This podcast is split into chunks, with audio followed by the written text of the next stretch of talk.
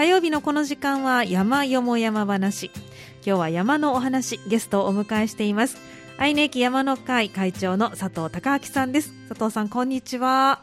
はいこんにちは。名前まで言っていただきましてありがとうございまちょっとご指摘がありましたので。すなんかあフルネームで。の、はい。佐藤さんって言われてると佐藤さんいっぱいいるんで。佐藤さんがね多いんですよ。ねえ。特にあのハニーに関わっている佐藤さんが非常に今多くてですね。あの、はい。あんまりドキッとしないんですけど、ええ。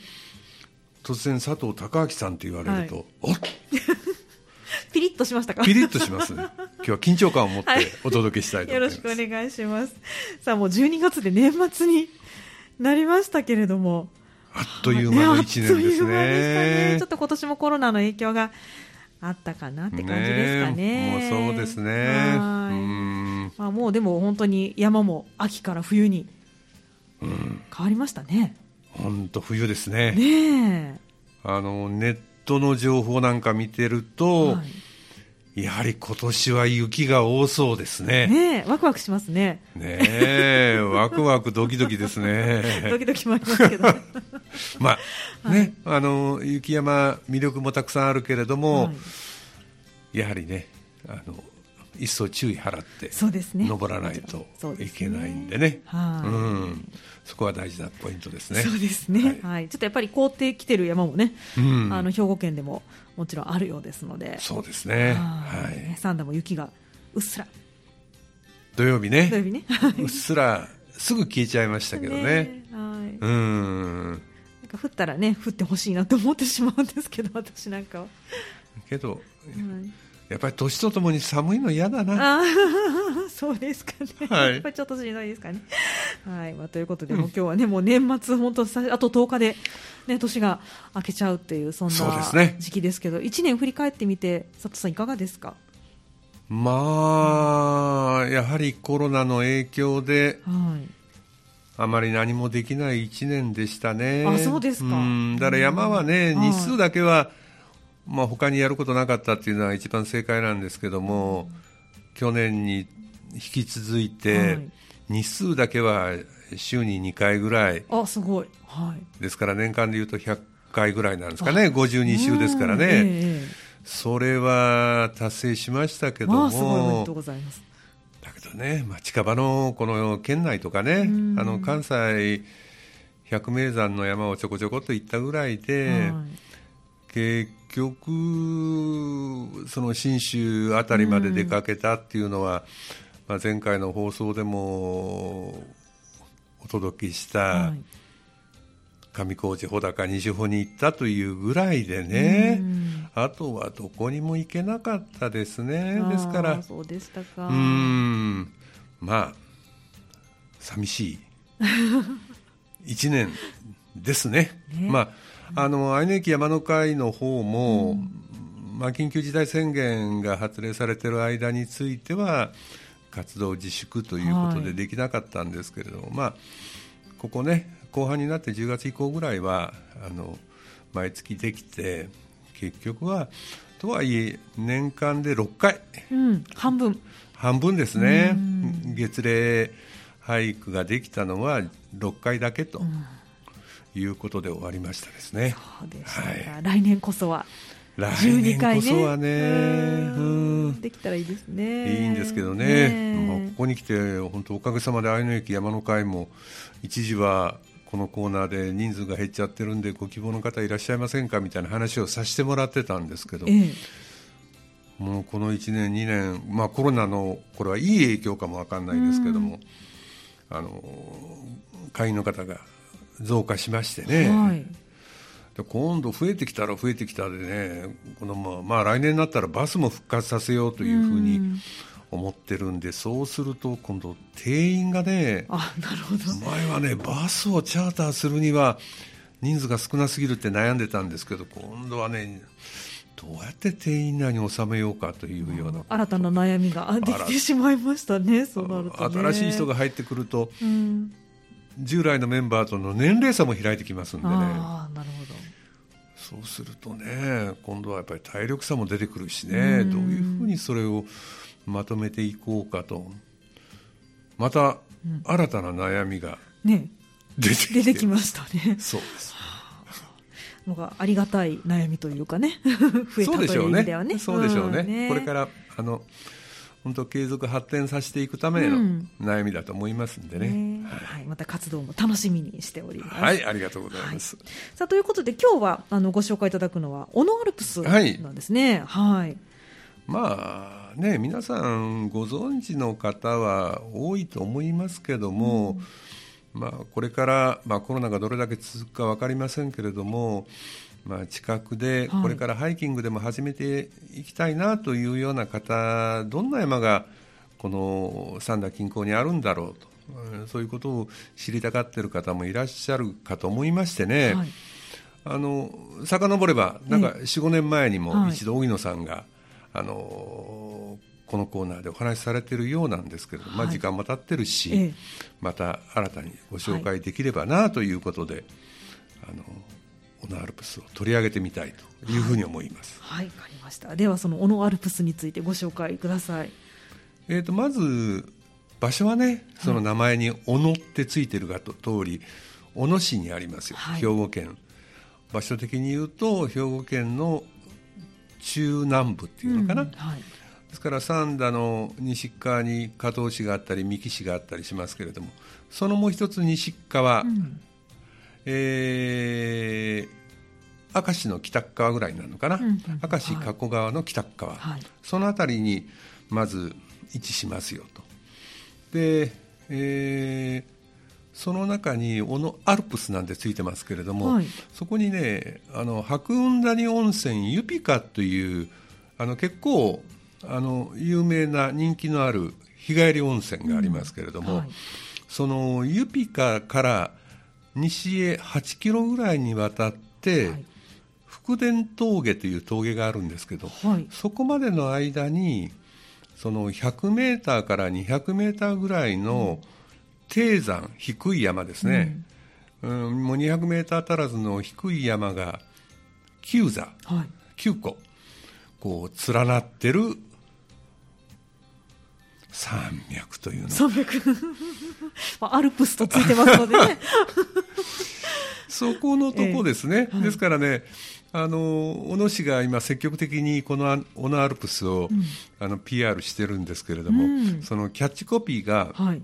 日本一低いアルプスっていうなるほどのが、。はい。小野アルプスの一番の歌いになってますんで、ちょっと自虐的な感じそうそうそう、自ね虐的ですね。なるほど。はい。ですから、そこの中にね、まあ、こんな名前言ってもしょうがないのかもわかんないけど、はいその9個の山っていうのは、ええ高山、前山、愛宕山、安葉山、総山、アンテナ山、もう一つ字が違って総山、はい。それから一番人気の紅山があって、一番西側にい岩山という山があります。はい。一番高い山がね、その、総山って2つ言いましたけど、その総という字が、はい。えー物、物という下に心、お惣菜なんていう時の総ですね。はいその総山で198.9メーター。本当に低いですね。200メーターない。ないですね。一番低い山がうん高山って、これ低いのに高山っていうのもおかしいですけど、これが白いです127.1ということですから。うんはい。まあでもこのうんとても低い山ですけど人気の。そうなんですよ。ですからね、うんこのさっき言った白雲谷温泉ユピカっていうのが標高でね調べたら35メーターぐらいなんですよ、うんはいですから35メーターぐらいから一番高いところでも198メータはい。ーもうですから100メーター前後ぐらいのところを登ったり降りたり登ったり降りたりしていくと、はい。まあ、そんなコースですね、はい。なるほど。はい。で一番人気なのはさっき言いましたけど紅山という紅山はい。いう山があって。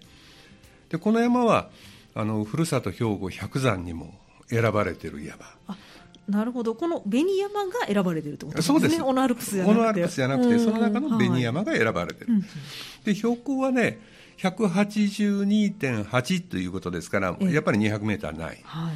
で何が人気かというと大きなその一枚岩の岩場がはい。有名になってると、まあ、高低差が100メーターぐらいあって、うん斜度が30度から35度ぐらい、うん。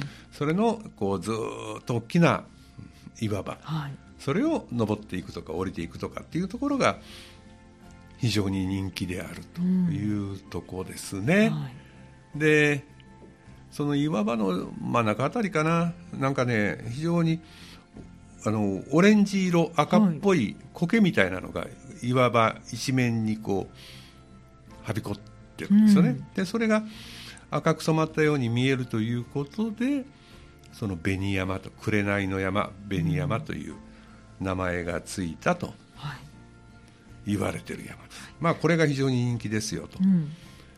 ということですね。藤本さんも行かれたことありますよね、そうですね。あの本当山登り始めた頃に行ったんですけどまあびっくりするぐらいに100何メーターの山なのに怖かったです そうでしょ。結構怖かったです。あのね、はい。一番最初行かれた方は皆さんね、うん。あの感動する山だと思はいいますよ、本当に。いやアルプスという名に恥じない。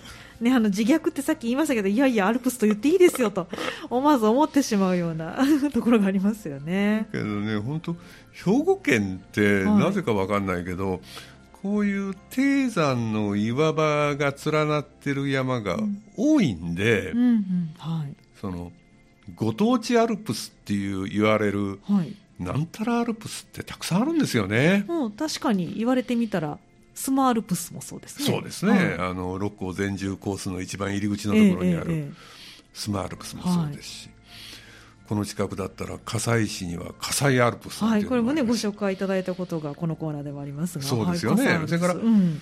あのこれも人気の山ですけど加古川高砂あたりにその播磨アルプスっていうね、はい。これは一番手法が高見倉山ってこれも人気の山ですよね、はい、これは佐藤さんにご紹介いただいたそうです。ことがありますね。うんはい。これもありますし。あとあんまりそんな言い方しないかもわかんないけどその滝連山滝アルプスっていうあ。笹山のねはいはい黄金岳であったり、うん。すぐ近くにあるんですね、三段のね。そう。そういうのもあるし、まあその辺はね皆さんもよく行かれてるけどもあの他に辰野西の播磨の西西播磨の方ですけどね、はい。新流アルプスとかねほ上郡アルプスとかう、ね、はい。それからもっと西北の方には兵庫アルプスとかね、うん、それからこれも北の方ですけど高千穂の方ですけど上アルプスとかね。えーそれはちょっと初めて聞きますね。私もネットで調べただけでね 実際行ったことないですけどどんな山なのか。うん結構あるもんなんですね、他にも。いろなんかね、ん。兵庫県のご当地アルプスを制覇するなんていうのも面白いかも。面白いかもしれませんね。はい。ねまずは小野アルパスアルプスをきっかけに、そうです、ね、昨日うん藤本さんとね、はい。あの行ってきたあの中山連山っていうのもね、うんうん。あれもなんかアルプスのようなね大きな岩場が、あれも宝塚アルプスなんて書いてるのがありますからね。そうなんですね。まあ、そんな中の今日は小野アルプス、小野アルプス、はい。はい。まあ、非常にあの人気だというふうにおっしゃってましたけど、はい。なんか人気のポイント、魅力っていうのはどんなところが、まあ、はい。あのー本当に200メーター足らずの低山なんだけれども非常に変化に登ったり下ったり岩場があったり、変化に富んだ面白いコースですよと。はいというその中で一番のメインはその一枚岩の大きな岩場がありますよと、まあこれがやっぱり最大の魅力じゃないかな、うんね、そうですね。はと思いますい。ね。はい。それとあとあの小野市が非常に積極的にうん。いいパンフレットなんかも整理整備して、はい。えー PR をしているという話をしましたけれども、うんうんよく整備されてますはい。もう登山道も整備されてるしうん標識もいっぱいついてるし、はい。あのトイレなんかもあのポイントには設置されてるし、うんあとさっきも言いましたけどそういうパンフレット類みたいなものをね、あの今日紹介するのはずーっと縦走するコースですけどももっとそれを短くあの切り取ったようなコースだとか、いろんなコースを作ってですね、それをパンフレットの中で紹介しているというようなこともありますし、はい。それからその発着点その登山口になるのが、うんその一つはその温泉白雲谷温泉、うんはいユピカというその温泉には無料駐車場があってトイレがあってはい。それから当然下山後はその温泉に浸かるということもいい,、うんいいね。いいと思いますし、それからもう一つのその登山口ゴール、まあ、発着点どっちになるか分かりませんけど、はい。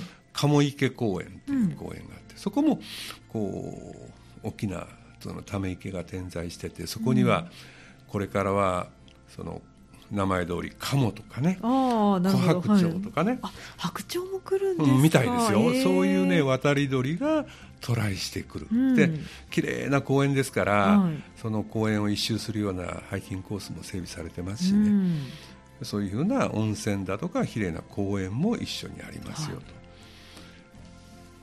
と、あとはもう自然豊か、うん。あのー行ったのが今回紹介するのはあ、まあ、何度か行ってますけれど今日は10月の5日に登ったコースを紹介するんですけれども、はいその時でもその秋の七草に生えるようなねあうん。の桔梗であったり萩であったり例えばススキであったりそれからあの藤バカマであったり、うん。そんな花が咲いてましたし以前その春から夏に初夏にかけて行った時にはあの笹百合がねああ多いんですかこの辺りは。綺麗に咲いてましたうんねいいですね。はい。まあ、そういうふうなこともあるし、うん。あとあの低いですけれどもその重走路からは非常にいい眺めが見れるとうん。まあ、自然豊かで眺望良くてよく整備されててコースは変化に富んでということでね、あのハイキングコースとしてその人気のゆえんとなるそのポイントがすべて揃ってるコースだ。というところですかね、あのまあ、岩場のところがありますからちょっと注意は払わないといけないですけど特別そんなねはい危険というようなところもないんで、うんあの非常にいいところだと思います。はい、わかりました。あの小野市ということですから、三田からはどうでしょうか、近いんですかね。うんまず一番おすすめは、はい。車で行くことですよね。うん、やっぱり、はい。で、まあ、最寄りのインターチェンジっていうと、はい。山陽道の三京のインターであったり、中国道の滝の社であったり、はい。まあ、滝の社からは南側へ一番近いのは三京のインターということになりますけれども、三田からはうん。もう一般道は走っていって、はい。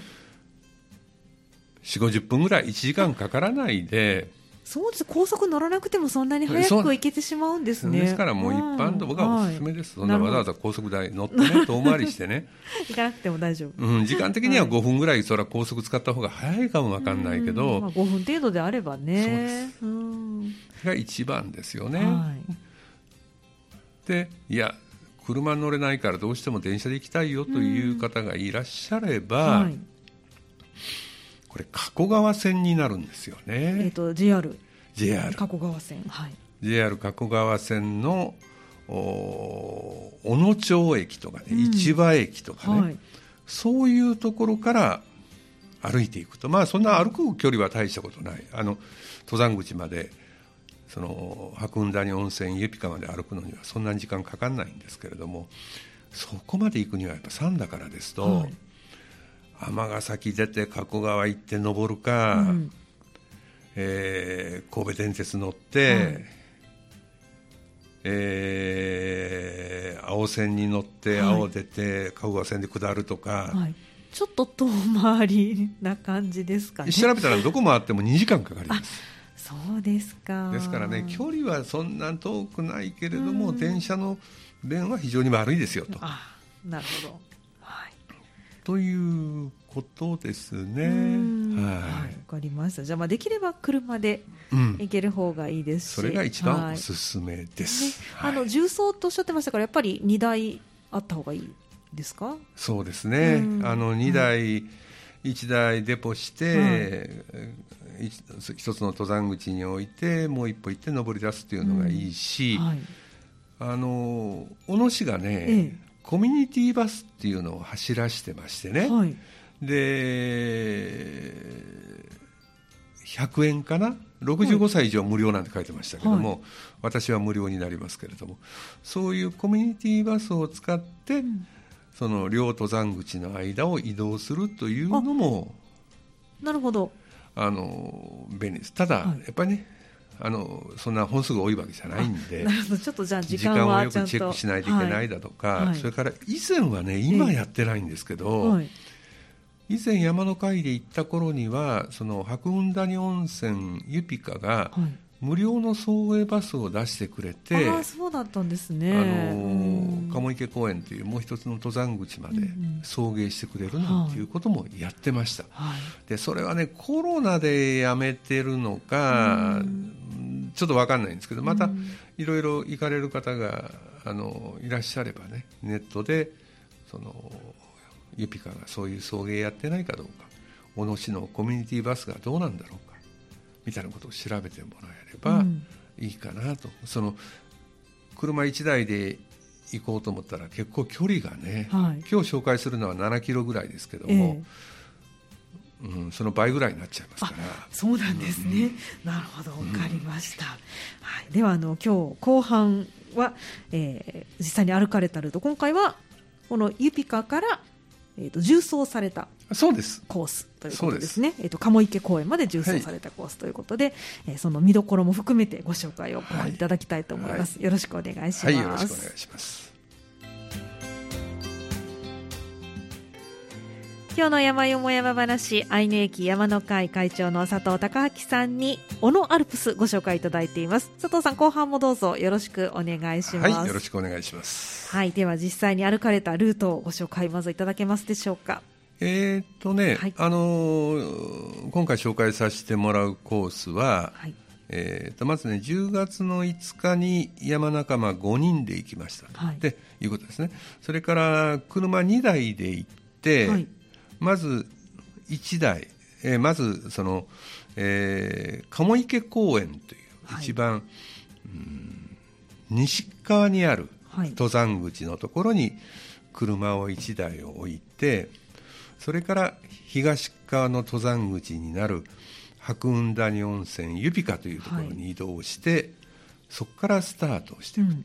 でそこからスタートをしていってさっき山が9つありますという話をさせてもらいましたけど、そこからその登って下って登って下って、山があって峠があって山があって峠があってと、はい。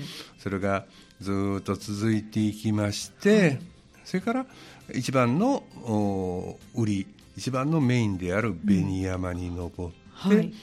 でそこから鴨池公園に下りました、はい。いうようなコースで山が9つあるって言いましたけれども、ええ一番西側に当たるその岩山というところには行ってないんで、はい、ああ、そうなんですね。はい。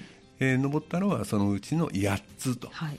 いうことになります、はい8つで鴨池公園まで戻って、うんでそこに置いてある1台に5人ですから乗れますんで、なるほど。はい。で白雲谷温泉ユピカに戻って、そこで温泉に入って、また2台に分かれて帰る、なるほど。まあそんなはいことです。はい。で距離はね、えその山アップ上でいうとはい。6.8キロうん。ですね、はい。で高低差が累積で約600メーターはい。まあ200メーター満たない山ですけど、登ったり降りたり、登ったり降りたりして600メーターになるっていそう感じですすね。で、うんコースタイムがねあの休憩入れて4時間ちょうど4時間ぐらいなんで、はい賞味で言ったら3時間ちょっとうん、もっと気軽に。気軽に行けてしまいますね。というコースですねはいですからそれをあの車1台で行った場合には同じところを歩こうと思ったらこの歩いて戻ってこないといけないんで、うん。戻ってくる道がこの車道みたいなところ戻ってくるにしても、距離は1 0キロ超えちゃうだろうし、うん。時間的にも5時間ぐらいかかるかな。なるほど。はい。ということですね。うんですから、まあ、一番いいのは車2台で1台デポするというやり方それが一番いいと思いますねでさとえーと先ほどご紹介いただいた、まあ、小野市のコミュニティバス時間がうんこれをちゃんと調べて、はいこれを利用するはいパターンがおすすめということですね。そういうことですね。は、はいいわかりました。では、今回は、えっ、と、スタートがユピカユピカ。ですね、ということユピですね。カはい。をスタートし、まあのまずね、ユピカをなぜスタートをさせるかというと、はい。一番のメインが紅山ですと、ええ。でその紅山をお高低差100メーター、はい。30から35度ぐらいの斜度の岩場を登っていくのに、うん。ユピカ側から行けば上りになりますよ、はい。逆に鴨池側から行けばはい下りになっちゃうんで、うん。やっぱりこの岩場は登った方がいいでしょう、なるほど。はい。ということで西から東へ行きました、まあでもおすすめですね。あのはい。ただね、コースは、ええ。ー迂回路みたいなのがあって、はい。下りに使わなくてちょっと回り道をして登ってというようなうん。迂回路もあるんで、えうん。まあ鴨池公園の方から行ってもはい。行けることは行けます、うん。登りに使うことはできます、うん。ちょっと遠回りになります、はいということですね、うん。で実際にはそのユピカをスタートをしたのが9時前ぐらいで、はい。そっからね、ええ。もう時間的に言うと10分から20分おきにはい。山が連なっていきますんで、はい。登って下って登って下ってまず順番に言うと、はい。え10分ぐらい歩いて標高127メーターの高山に着きます。はい。そこから10分ぐらい下って日光峠に下ります、はい。それからまた10分ぐらい登って今度は前山に行きます、はい。それからちょっと下って、まあ、十数分で愛宕山に行きますと、はい。みたいなことでね。はい。特別その道自体をえ紹介するような変化のある道じゃなくて、えうん登ったり下ったりひたすらやります。感じです。10分20分おきぐらい、うん。ですからヤマップの,、はい。その断面図っていうのかな？高低差の図面、あれ出てきますよね、はい。ノコギリの刃みたいです。ああギザギザギザギザ。ギザになって。こんな刻みに。こんなギザギザ見たことないぐらい登ったり下ったり、ええそうですか。それはね、うん。あのーいっぱい途中に峠なんかもありますんで、はい。そこからそのエスケープできる道もいっぱいありますからそうなんですね。今日体調悪いなとかね、うんうんなかったらいくらでも途中でやめることはできる。はい。コースがいろんなコースがある。でそういう地図を、ええ。とにかく小野市さんがはい。非常に熱心に、あのパンフレット作られてますから、うん。そういうものを見るもよし、はい。その山アップの GPS の地図を見るもよし、そういうことをやっていけばはい。別にその特別危険なことはないうん。と思いますね。はい。でね、えーその順番にその言った高山前山愛宕山安葉山はい。総山アンテナ山とき来てはい。七座目にその総山総山もはい。その総理大臣の総じゃなくて、はい。お惣菜の総の方ですね、物冠に心の、うんそれが198.9メーターで、はい。で小野富士なんてかっこいいから言われ方もしてまあすそうなんですね。でそこからね、ちょっとね200メーターぐらいあのコースから外れたところ案内板はありますんで、ええ。そこにあの展望デッキっていうのがあってね、はい。展望デッキがあったり眺めのいい岩場があったり、うん。えーその紅山の傾斜であったり、はいそれから近くにある権現湖であったり、はい。それから瀬戸内海の方であったり非常に眺めがいい岩場、展望デッキがあります、はい。でそこが途中コースの途中でランチお弁当を食べるのに非常におすすめです、うん。で我々もその時3時40分そこで休みましたけども、まあ、そういうおすすめのスポットがあります、はい。でそれを食べて一旦下っていよいよその紅山の登りになりますよといううん。ことですね、でそれがね登山口があって山頂182メーターの山頂まで時間的に20分ぐらい。じゃあ他のこの登ったり下ったりとそんなに実はあまり変わらないぐらいの時間ちょっと長いかなと。と長いぐうんまあらい、うん。距離は大したことないけれども、はい。やっぱり皆さんその慎重に登っていくんで,、うん。あそうですね。はい。20分ぐらいかかって、はい。で、えー山頂に着きますとはい。いうところですね、まあそれが一番面白いだろうな、ね結構圧巻ですもんね。あの大きな一よ。枚岩というか。よくね、はい。あの高見倉行ってもあるしそのロックガーデンにもあるし、はい。いまあ、いろんなところに岩場ってたくさんありますけども、あれだけ一枚岩の平坦のバーンと広がってるのはなかなかないと思うんでね圧巻だと思うから、ねあの辺を楽しまれるっていうのがいいんじゃないかなと思いますね。ですから、はい。これずっと重走してますけれども、ええ。さっき言いました通り、鴨池公園の方に車を置いて、はい。そこから紅山が近いんで、うん。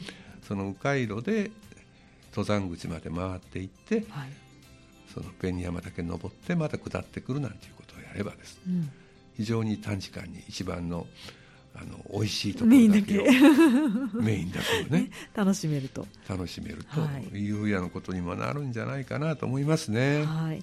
あの結構急ですけれどもあんまり危険ではないそんな滑りやすい岩じゃないし、うんまあそうですね。雨降った後とか凍ってる時とかっていうのはやっぱりやめた方がいいと思いますけども、うん。それ以外はそのまあ3点指示でね、はい。慌てないでうん。行けばはい。そんなに危険性はないと思います。まあ間違っても下りの時に走って下るとかね。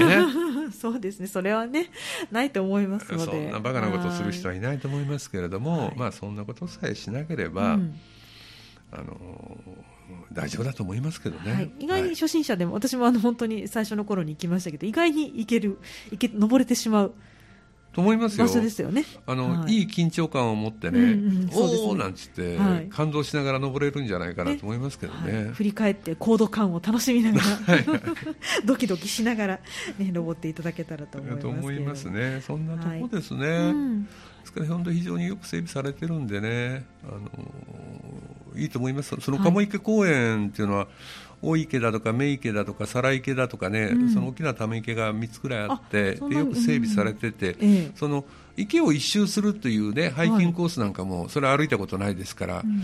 ないですけどもそんなとこもあったりね、はい。あのこれも行ったことないですけど桑谷温泉なんていう、はい。あの平成30年に再建された秘湯みたいなものも途中にありますんでね、あそうなんですね。なんかね定員6人ぐらいしか入れないよ。ええ すごい。ちょっと行って気みたいなと。になる。気になりますねそれ。そんな温泉もあるみたいですしね、はい。あの本当小野市さん非常に熱心なんてこういうこと、うん。あのいろいろ調べて行かれるっていうのがいいんじゃないかなと思いますけどね、はい。はい。パンフレットはどこでもどこでもというか手に入る。ユピカで手に入りますかね。ユピカで入ります。私は全部ユピカで手に入れました、はい。じゃあぜひユピカもね、あの調べたら2年前にリニューアルしてるんですよね。あそうなんですね。はい。で非常にきれくて、ええ。うん、あの清潔で良かったです。はい。料金700円ぐらいしましたけど、はい、はい。ということで、もう温泉もありますので、最後までね、お楽しみいただけるということですし、まあ、これから冬山は低山、やっぱメインになると思いますのでね、ねぜひこういったところで楽しんでいただけたらと思います。はいということで、今日の山よも山話は、えー、愛の駅山の会会長の佐藤さんに、日本一低い小野アルプスをご紹介いただきました。今日もありがとうございました。はい、ありがとうございました。以上、山よも山話のコーナーでした。